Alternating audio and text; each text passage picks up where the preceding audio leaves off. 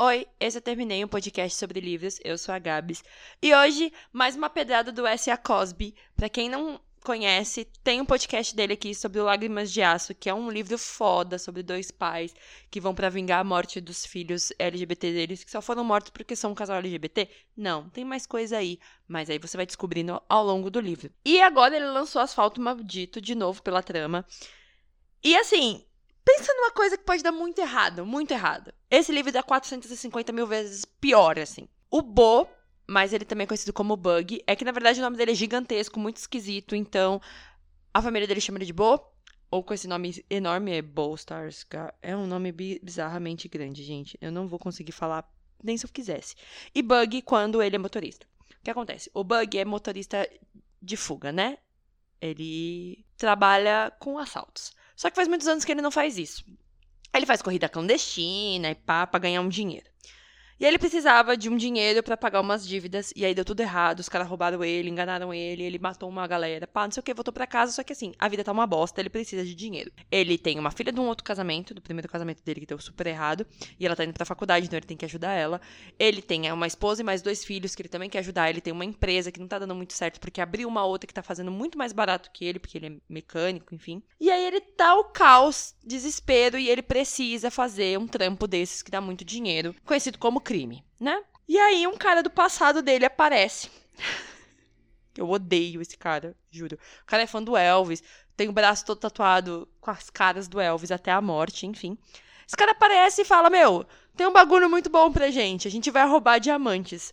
Aí ele fala: Tá, como que vai ser? E o Bo, vocês têm que entender que ele não é um bandido, tipo, foda-se, vamos fazer isso aí. Ele tem que saber a rota, como vai ser feito, quanto tempo tem, quem tá dentro do esquema, quem sabe, quem não sabe. Então, assim, ele é todo pragmático, todo arrumadinho, e isso é muito bom. O foda é porque ele trabalha com uma galera que não presta pra, nem para servir água para alguém, de verdade. Gente, de verdade. Primeira regra é não ir drogado para fazer um assalto. Corta para os dois caras drogados fazendo um assalto. Segunda regra é saber o que vocês estão roubando de quem vocês estão roubando. Corta para os caras não saberem de quem era e descobrirem que roubaram de um grande gangster que vai foder a vida dele. E aí o livro vira uma sequência de merda atrás de merda. Porque aí o bug tem. Volta para casa, ok, deu tudo certo. Pá, beleza, roubamos. Só que os caras descobrem.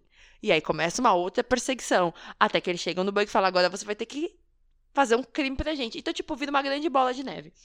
É um livro muito doido. Eu sei que muita gente não gostou dele, porque, ah, sei lá, não tá acostumado com essas coisas. Eu amo Baby Drive. Quem assistiu Baby Drive vai amar esse livro.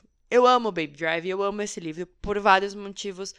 Porque a forma como ele coloca isso tem muitas camadas sociais, né? A família do Bug não é uma família com dinheiro, mas é uma família negra. Então, tem toda uma trajetória, todo um problema, tem uma, uma questão social, uma questão de família ali que faz com que o personagem se sinta cada vez mais para baixo.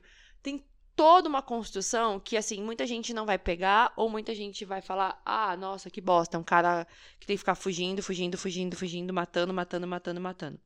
E não é bem sobre isso, é sobre ele tentar encontrar o lugar dele na história e tentar fazer melhor. E acho que para todo mundo que lê o livro tem certeza que assim que o cara saiu de casa morreu, mas que ele não quer ser essa pessoa, mas ele não consegue separar os dois apesar de ele usar dois nomes diferentes, ele não consegue separar o Bug do Bo.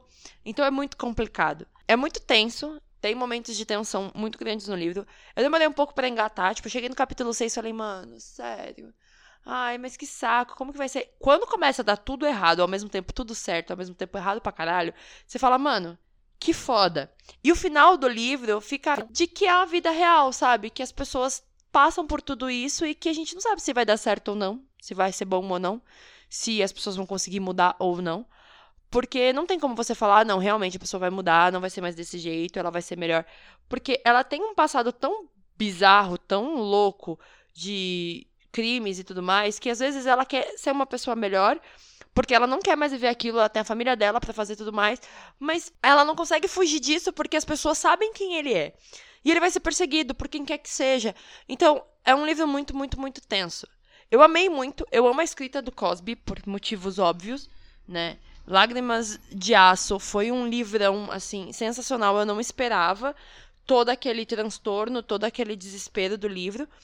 Mas esse livro, ele é como tá escrito na capa, como o Stephen King colocou no blurb lá. Ele é desesperador, porque chega uma hora que você fala, meu Deus do céu, nada vai dar certo. E mesmo que ele morra, não vai continuar dando certo. Vai dar bosta, mesmo se ele morrer. Então, assim, ele não pode morrer, mas também se ele morrer, também não vai. Sabe? Ai, é muito, muito doido. É frenético, é um livro frenético, é muito, muito louco. Tem 270, 280 páginas. Mas, assim, frenético. Quem gosta desse tipo de thriller, assim, quem gosta dessa coisa mais de ação, vai amar. E é muito doido, porque, assim, como que o cara consegue passar essa sensação que a gente tem, por exemplo, assistindo Baby Drive no livro, sabe? Essa rapidez, essa correria, troca de marcha, o carro correndo, e você fica, cara, você fica preso. Então, é muito bom. Quem já leu Asfalto Maldito me manda no arroba TermineiCast. Quem não leu, eu recomendo por demais. Mas leiam tudo do S.A. Cosby, porque os livros dele são super, super, super bons e tem uma crítica muito boa social ali dentro. De uma forma muito sutil, mas quando você termina o livro, você fica pensativo sobre ele por duas, três, quatro semanas. E é isso. Um beijo pra quem ficou até agora e tchau.